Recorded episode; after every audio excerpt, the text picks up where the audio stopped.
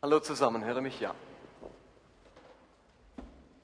Wir sind mitten in unserer Serie 42 Tage Leben für meine Freunde. Und heute ist Pfingsten.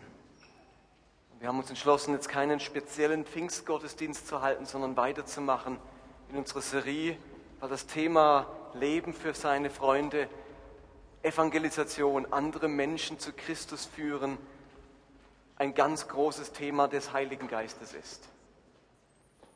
Aber Pfingsten ist die Liebeserklärung Gottes an seine Gemeinde, dass er sie mit seinem Geist erfüllen möchte.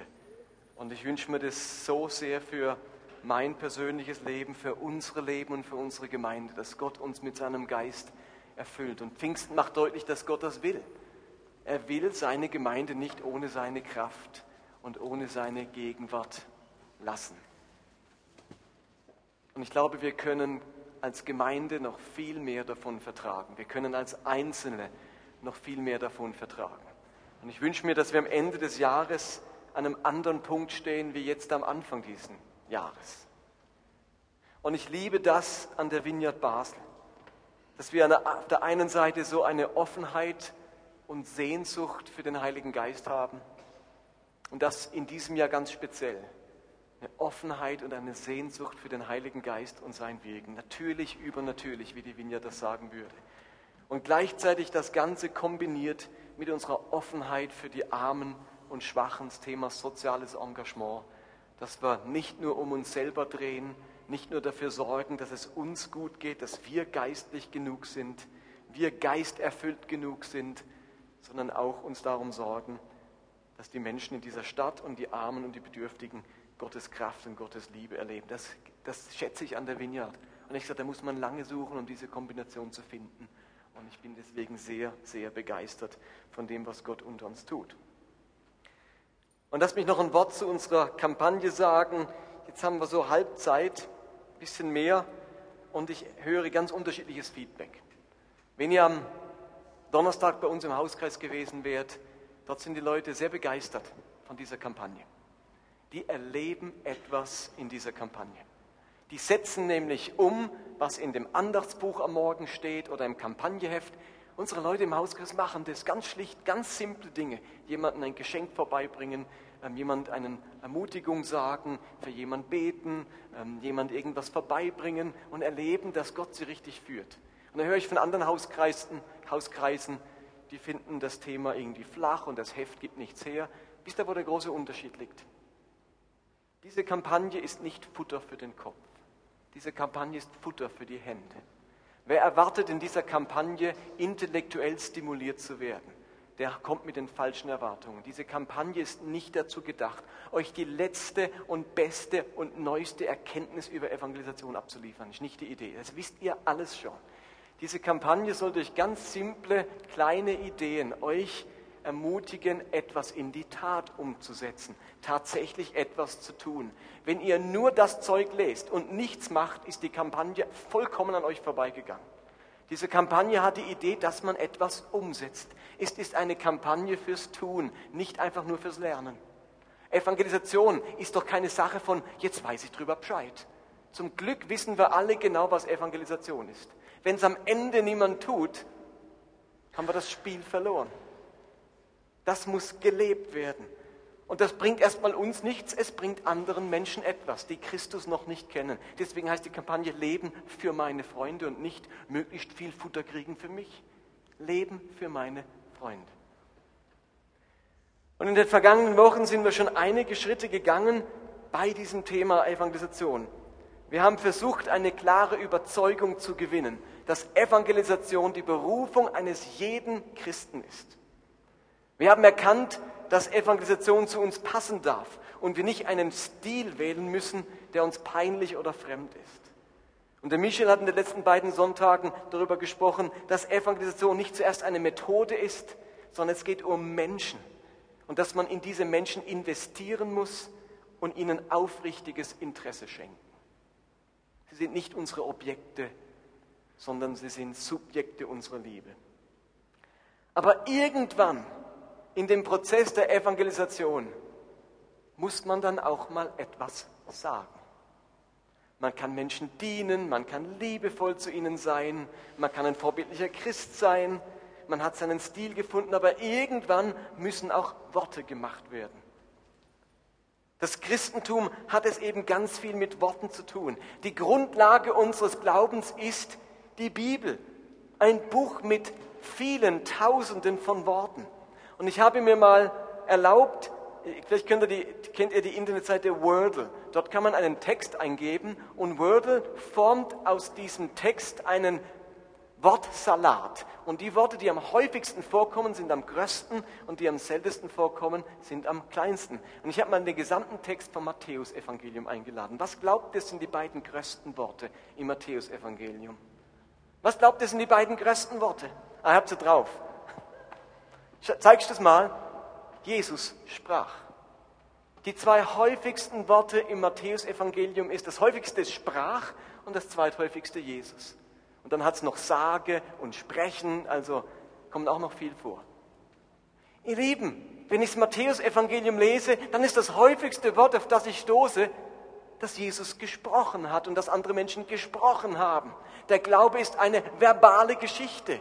Der Glaube spielt sich nicht in unseren weißen Hirnzellen ab, sondern der spielt sich durch unseren Mund ganz stark ab. Irgendwann muss gesprochen werden. Wir haben als Zentrum unseres Glaubens das Evangelium, wörtlich die gute Botschaft. Und eine Botschaft ist bekanntermaßen eben vor allem etwas Gesprochenes.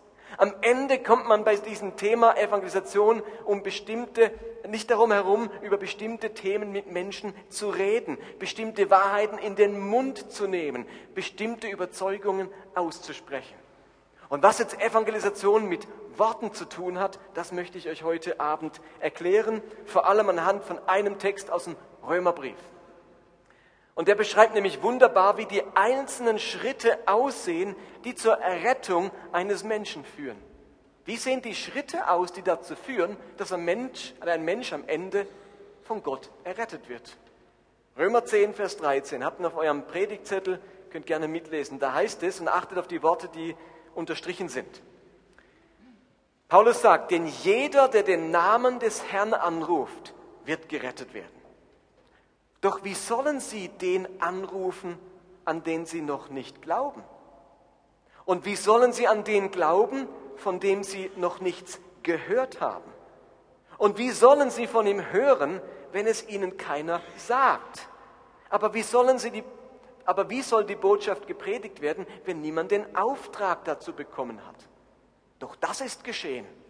Es ist eingetroffen, was geschrieben steht. Was für eine Freude ist es, wenn die Boten kommen und die gute Nachricht bringen. Paulus schildert da so einen Ablauf, wie Menschen zum Glauben kommen. Und wir ziehen diesen Text jetzt mal von hinten her auf. Wir fangen von hinten an und landen vorne. Das Erste, was passiert ist, Gott beauftragt die Christen mit dem Evangelium und sendet sie. Das ist das Erste, was Gott macht. Er beauftragt Christen die gute Botschaft, mit der guten Botschaft. Das Zweite, was passiert ist, Christen predigen diese gute Botschaft. Sie verkünden sie, sie sagen sie weiter. Der dritte Schritt ist, Menschen hören jetzt diese gute Botschaft, die ihnen die Christen verkündigen. Was ist der nächste Schritt, wenn Menschen diese Botschaft hören? Glauben sie an Gott, sie setzen ihr Vertrauen auf Gott. Und dann ist der nächste Schritt, weil sie jetzt an Gott glauben und ihm vertrauen, bitten sie ihn, rufen sie an, er möge sie erretten. Und der letzte Schritt ist, Gott hört ihr Gebet und errettet diese Menschen. Ganz einleuchtender Prozess, oder? So schildert das Paulus und ich glaube, so haben wir das auch erlebt. Die Frage ist jetzt, wenn wir uns diesen Prozess anschauen, wo könnte dieser Prozess schiefgehen?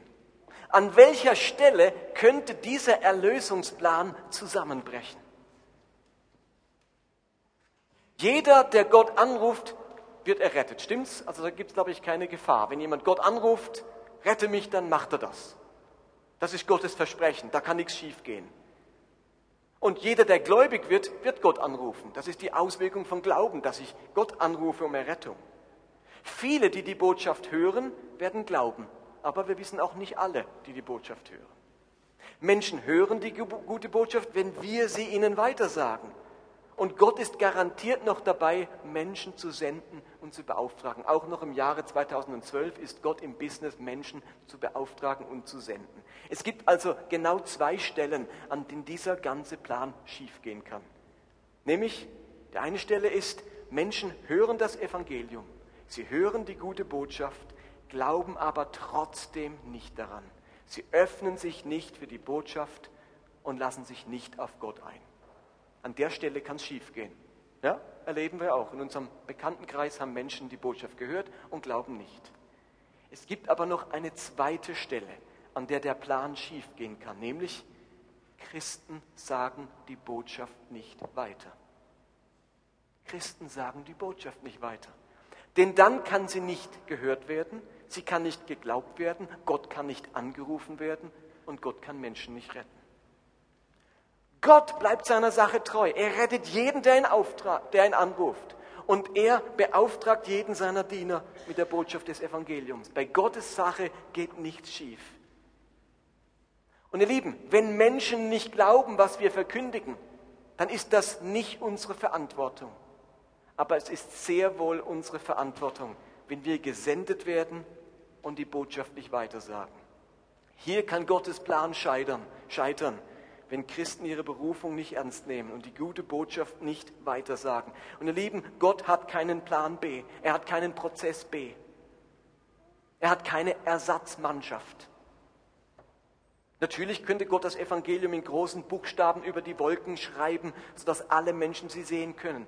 Aber in seiner unendlichen Weisheit hat er nicht diesen Weg ausgewählt. Anstelle dessen hat er sich entschieden, uns Schwache da sind wir alle im gleichen Boot, uns eigentlich nicht fähige, zur Evangelisation fähige Menschen zu berufen, zu gebrauchen, seine gute Botschaft weiterzuerzählen. Also der Prozess nochmal, senden, predigen, hören, glauben, anrufen, errettet werden. Und die, die jetzt errettet wurden, die sendet er gerade wieder. Und der ganze Prozess scheitert, wenn wir nicht predigen, wenn wir es nicht sagen. Dort scheitert Gottes Erlösungsplan. Und wir haben in dieser Beziehung eine Verantwortung. Und ich möchte euch einen alttestamentlichen Propheten zitieren, der deutlich macht, dass wir eine Verantwortung haben. Er drückt das sehr krass aus, nämlich der Prophet Hesekiel. Da heißt es, oder Gott beauftragt den Propheten Hesekiel, er sendet ihn und vertraut ihm seine Botschaft an. Hesekiel, du gehst dorthin und er verkündest meine Botschaft. Und dann sagt er ihm folgendes, du Mensch, Hesekiel, ich bestelle dich zum Wächter, der die Leute von Israel vor drohender Gefahr zu warnen hat. Wenn du eine Botschaft von mir vernimmst, musst du sie ihnen weiter sagen, damit sie wissen, was auf sie zukommt. Wenn ich dir ankündige, dass ein bestimmter Mensch wegen seiner schlimmen Taten sterben muss, dann bist du dafür verantwortlich, dass er es erfährt und die Gelegenheit bekommt, sich zu bessern und sein Leben zu retten. Warnst du ihn nicht, so wird er zwar sterben, wie er es verdient, aber dich ziehe ich dafür zur Rechenschaft wie für einen Mord. Warnst du ihn und er hört nicht darauf, so wird er ebenfalls sterben, aber du hast dein eigenes Leben gerettet. Gott sagt zu dem Hesekiel, ich gebe dir einen Auftrag, du warnst die Menschen, sie gehen verloren. Wenn sie dich, wenn du sie warnst und sie hören nicht auf dich, dann kannst du nichts dagegen machen. Du hast deine Verantwortung wahrgenommen. Wenn du sie aber nicht warnst, wenn du deinen Auftrag nicht erfüllst, Luther sagt, dann werde ich ihr Blut von deinen Händen fordern. Jetzt könnte man sagen, Altes Testament. Sucht mich das, ich bin kein Hesekiel. Sucht doch mich nicht, was mit dem Hesekiel war. Ihr Lieben, die Berufung des Hesekiels ist ein Klacks gegen das, was Christus und der Heilige Geist mit uns allen gemacht hat. Uns nämlich berufen, die gute Nachricht weiterzusagen. Wir sind alle Berufene, die Menschen dieser Welt zu warnen, dass Gott retten möchte und dass wir ohne ihn verloren gehen. Wir sind berufen, nicht als alttestamentliche Propheten, sondern als Jüngern, denen gesagt ist, geht hin in alle Welt und verkündigt das Evangelium. Fangt an in Jerusalem, dann geht er nach Judäa und in die ganze Welt. Spielt keine Rolle, wo du gerade bist, ob in Jerusalem, das heißt an deinem Ort, oder ob du irgendwo anders bist. Aber du bist berufen, die gute Botschaft weiterzusagen. Jesus sagt nicht bei der Berufung, ihr lieben Jünger, geht hin in alle Welt, außer dir und dir, ja und dich kann ich auch nicht brauchen. Und klar, du hast ja, du bist ja eine Frau oder du bist eine alte Frau oder du bist eine junge Frau und du bist ja als Mann, du hast Übergewicht und du hast keine gute Schulbildung und außerdem du bist nicht so mutig. Leute, er hat niemand ausgeschlossen, alle gehen. Wisst ihr, warum alle gehen können? Weil es nicht auf dich ankommt im Sinne deiner Fähigkeiten und deines Statuses. Denn es geht einer mit dir. Es lebt einer mit dir. Es erfüllt dich einer. Deswegen sind alle brauchbar. Du brauchst nur Atem in dir haben. Solange du noch Schnauf hast, bist du brauchbar. Weil Gottes Geist dich sendet und Gottes Geist mit dir geht. Niemand hat eine Ausrede, weil es nicht auf deine Fähigkeiten ankommt. Nicht ihr redet, sondern mein Geist redet durch euch, verheißt Jesus. Wir tragen eine Verantwortung. Wenn wir jetzt reden sollen, dann können wir das in zwei Haltungen tun. Wir sind berufen, unser Zeug, unsere, die Botschaft von Gott auf zweifache Art und Weise weiterzugeben. Die eine beschreibt Paulus im Korintherbrief. Es ist die Haltung eines Botschafters. In 2. Korinther 5, Vers 20 heißt es, so sind wir nun Botschafter von Christus, und es ist Gott, der durch uns mahnt. Wir bitten im Auftrag von Christus, nehmt die Versöhnung an, die Gott euch anbietet. Klingt ganz ähnlich wie, die, wie die, der Auftrag an Hesekiel. Wir sind Botschafter von Christus und Gott mahnt durch uns. Und wir bitten jetzt die Menschen im Auftrag von Christus, nehmt die Versöhnung, die Errettung, die Erlösung an, die Gott euch anbietet. Gott redet durch uns. Gott mahnt durch uns. Gott vermittelt eine Botschaft durch uns. Und diese Verse bringen zum Ausdruck, dass wir in Gottes Augen eine ganz große, besondere Stellung haben. Ihr Lieben, Botschafter für ein Land zu sein, das ist etwas mit besonderer Würde. Ein Botschafter genießt ganz besondere Rechte. Hinter einem Botschafter steht der besondere Schutz seines Landes. Ein Botschafter repräsentiert sein Land. Ein Botschafter steht für die Überzeugungen seines Landes. Und in gleicher Weise sind wir, nur, sind wir nur nicht Botschafter für irgendein Land, sondern Botschafter des Himmels. Uns schickt nicht der Präsident, uns schickt der allmächtige Gott. Wenn wir also reden, wenn du von deinem Glauben redest, wenn wir von unserem Glauben erzählen, dann tun wir dies mit dem Bewusstsein, dass der Himmel hinter uns steht dass Gott durch uns redet, dass Jesus selbst uns geschickt hat, dass wir sein Wohlgefallen und Vertrauen genießen, dass er uns seine Repräsentanten sein lässt. Wir reden von unserem König und von seinem Reich. Und das müsst ihr euch wie auf der Zunge zergehen lassen. Hallo, wie auch immer du heißt heute Abend, Gott beruft dich, sein Botschafter zu sein. Ich weiß nicht, wer von euch den Botschafter der Schweiz kennt in Deutschland oder in den USA oder in irgendeinem Land. Der fährt ein bestimmtes Auto und der ist, hat Immunität, den kann man nicht einfach anklagen. Der hat so sein eigenes Botschaftsgebäude. Der ist so für den Staat, in dem er sich befindet, mit besonderen Rechten und Schutz ausgestattet. Das sind wir. Wir sind Botschafter, Gottes Botschafter, der sendet uns. Paulus benutzt extra dieses, dieses griechische Wort Botschafter für jemanden zu sein, in jemandes Auftrag zu stehen, um deutlich zu machen, das seid ihr für Gott. Eine ganz besondere Stellung und ein ganz besonderes Vorrecht. Das ist die eine Haltung. Die andere Haltung schildert Jesus in der Postgeschichte wie wir die gute Botschaft weitersagen sollen. Es ist die Gesinnung eines Zeugen. Hier war der Botschafter und jetzt ist die Gesinnung eines Zeugen. Das erste Bild war ein politisches Bild, ein Botschafter, der einen Staat repräsentiert. Das zweite Bild stammt aus der Gerichtsbarkeit. Ein Zeuge kennen wir vom Gericht.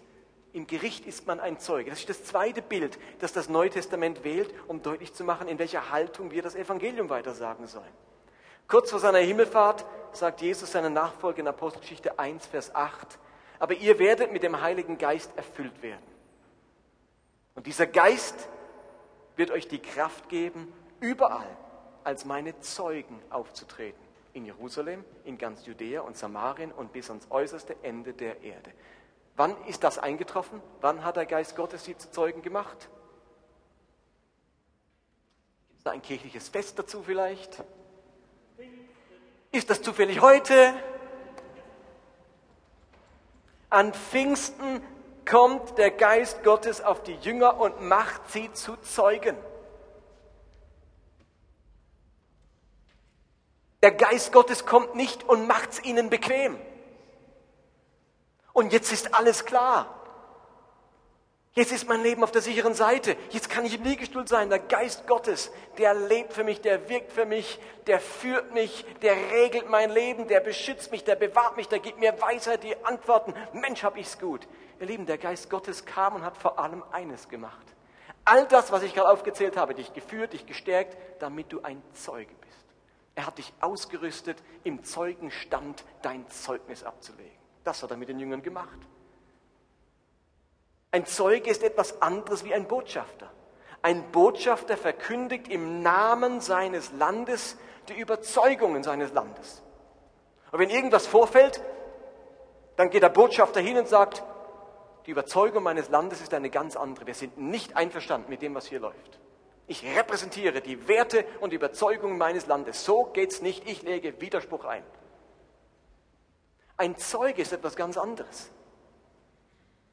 Ein Zeuge schildert nur, was er selbst gesehen, erlebt und erfahren hat.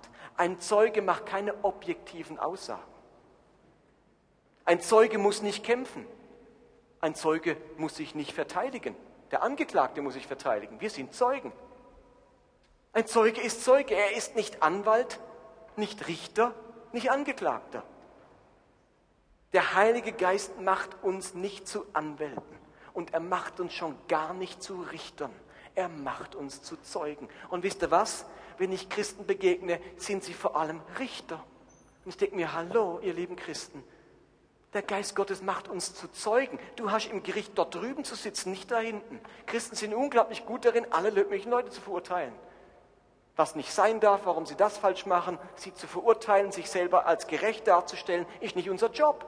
Der Geist Gottes macht uns zu Zeugen die ganz subjektiv von dem erzählen, was sie erlebt und gesehen haben. Und jetzt wird es persönlich. Ein Zeuge berichtet von seinen Erlebnissen, von seinen Beobachtungen. Und jemand anderes mag dieselbe Sache ganz anders erlebt oder ganz anders gesehen haben. Das griechische Wort für Zeuge ist das Wort Martys. Wir kennen es vom Begriff Märtyrer. Ein Märtyrer, der war Zeuge von etwas, der hat etwas erlebt und durch dieses Erlebnis eine so starke Überzeugung gewonnen, dass er selbst aufgrund einer Androhung des Todes sich nicht davon abhalten ließ, zu dieser Überzeugung zu stehen und ist dann als Märtyrer gestorben. Wohlgemeint, Märtyrer ist normalerweise jemand, der ermordet wird. Es ist eine Absurdität, ein Selbstmord Märtyrer zu sein. Das gibt es gar nicht. Ein Märtyrer wird getötet von anderen aufgrund seiner Überzeugungen und bringt sich nicht selber um, um andere noch umzubringen. Ein Märtyrer hat starke Überzeugungen und ist bereit dafür einzustehen, koste es, was es wolle. Wenn wir das Evangelium in der Rolle eines Zeugen weitersagen, dann machen wir ganz persönliche Aussagen.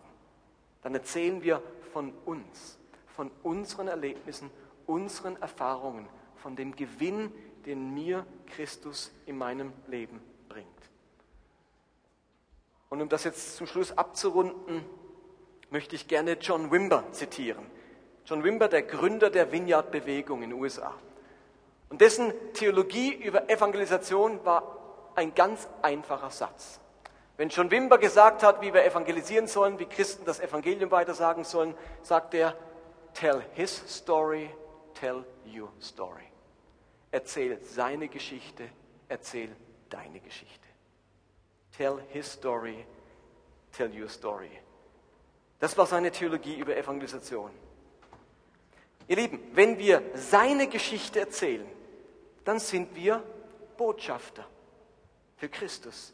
Wir verkündigen die Werke, die Werte des Reiches Gottes. Wir verkündigen Gottes Vorstellungen vom Leben, Gottes Gebote und Gottes Angebote. Wenn wir His Story erzählen, seine Geschichte, dann sind wir in der Rolle des Botschafters. Ich spreche im Namen Gottes. Das ist Gottes Meinung, Haltung, Angebot für dich, guter Mensch. Wenn wir unsere Geschichte erzählen, dann reden wir als Zeugen. Ich bezeuge meine Geschichte, was ich erlebt habe. Du hast vielleicht anders erlebt. Vielleicht stimmt es für dich so nicht, aber ich erzähle einfach meine Geschichte, was ich bezeugen kann. Ich kann nur bezeugen, was ich gesehen habe. Ich, mich kann man nicht befragen zu was, wo ich nicht erlebt habe. Ich erzähle meine Geschichte, wie uns der Glaube verändert hat, was uns der Glaube bedeutet. Wir sagen weiter, was mich an Gott begeistert und fasziniert. Meine Geschichte, seine Geschichte. Ihr Lieben, Evangelisation ist eigentlich simpel, wenn es ums Reden geht. Ich erzähle seine Geschichte und ich erzähle meine Geschichte. Jetzt werdet ihr sagen, Martin, ganz so simpel ist er doch nicht. Könntest du zu uns irgendwie ein bisschen helfen, seine und meine Geschichte zu erzählen? Und ich dachte, das, das machen wir jetzt noch am Schluss. Ähm, eine Hilfe, wie ich meine Geschichte erzähle und wie ich seine Geschichte erzähle. Und ihr habt auf eurem Predigtzettel zwei Spalten auf dem Zusatzblatt, das da drin liegt. Nämlich meine Geschichte und seine Geschichte. Und das gehe ich kurz mit euch durch. Warum ist wohl der Teil, wo meine Geschichte steht, leer? Weil es deine Geschichte ist. Da kann man nichts reinschreiben für dich. Es ist deine Geschichte. Aber wie könntest du an deine Geschichte rangehen? Ich glaube, so ein Dreier-Schritt ist ganz hilfreich, wenn es darum geht, deine Geschichte zu erzählen. Nämlich, du könntest erzählen, wie dein Leben aussah, bevor du Christus gekannt hast.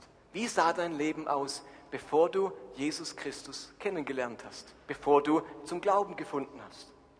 Als zweiten Schritt könntest du erzählen, wie diese Umkehr, diese Hinwendung zum Glauben und zu Jesus vonstatten gegangen ist. Klassisch nennt man das deine Bekehrung, wenn man das so fromm nennen will. Wie kam es, dass du rumgedreht bist und gesagt, so lebe ich nicht mehr weiter. Jetzt lebe ich mit diesem Christus. Wie kam es dazu? Was steckt dahinter? Welche, welche Situation stecktest du und wie hast du diesen Moment erlebt? Und der dritte, das dritte, was du erzählen könntest, ist das nachher. Was ist danach mit deinem Leben geschehen? Wie sah deine Lebensgeschichte mit Christus aus? Was hat sich verändert? Wo bist du gewachsen? Was siehst du heute anders? Und je nachdem, wie deine Geschichte aussieht, erzählst du beim ersten, beim zweiten oder beim dritten mehr oder weniger. Und so manche von euch wird es vielleicht innerlich denken, aber ich habe keine Geschichte zu erzählen. Ich habe kein besonderes Bekehrungserlebnis. Ich bin schon, seitdem ich Kind bin, gläubig. Ich bin nicht von Drogen frei geworden. Ich hatte keine schlimmen Depressionen. Ich wurde auch nicht von Krebs geheilt. Was habe ich schon für eine Geschichte?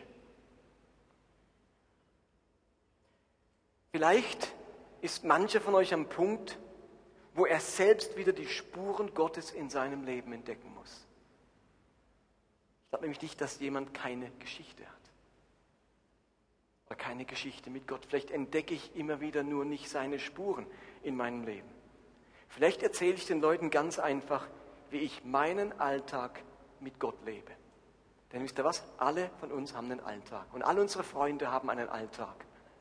Und die meisten Leute beschäftigt nicht, wie werde ich von Krebs geheilt und wie komme ich von den Drogen los. Die meisten Leute interessiert, wie bewältige ich meinen Alltag. Und wir bewältigen ihn mit Gott und wir erzählen, wie wir es mit Gott machen. Sie machen es vielleicht mit autogenem Training oder mit viel Fernsehen oder mit Alkohol oder mit wechselnden Beziehungen. Keine Ahnung, wie Sie Ihren Alltag bewältigen. Wir erzählen, wie wir ihn mit unserem Gott bewältigen und wie wir ihn manchmal nicht bewältigen. Weil wir Gott davonrennen oder weil wir ihn manchmal auch nicht so spüren, weil wir manchmal zweifeln. Wir erzählen unsere Geschichte. Wir dürfen authentisch sein.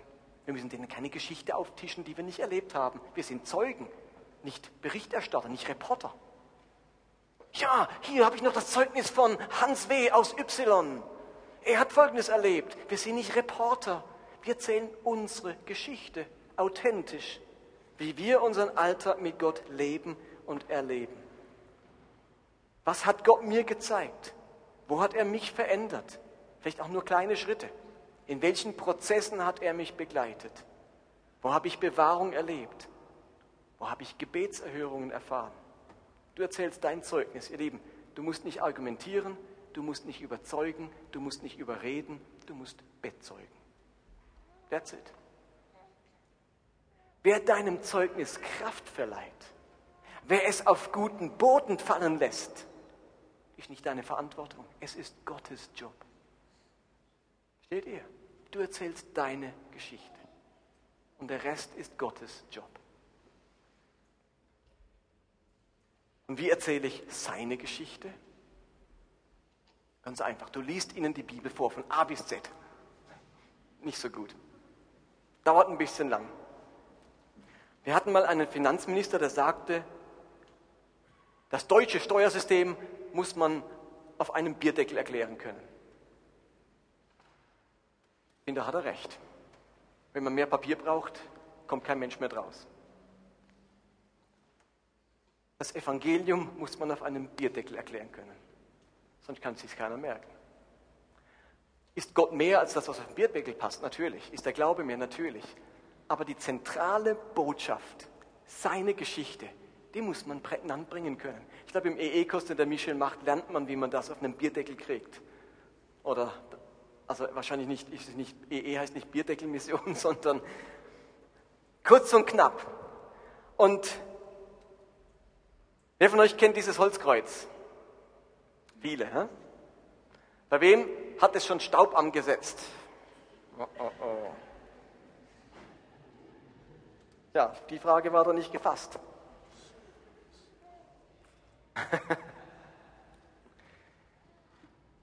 Es gibt diese wunderbare Beschreibung des Evangeliums anhand von dieser Brücke. Der Mensch auf der Seite, Gott auf der Seite, dazwischen eine große Schlucht und das Kreuz überbindet diese Schlucht. Und ich habe mir vor vielen Jahren gedacht, wie wäre es, wenn man das, diese Botschaft begreifen könnte, indem man sie in die Hand nehmen kann.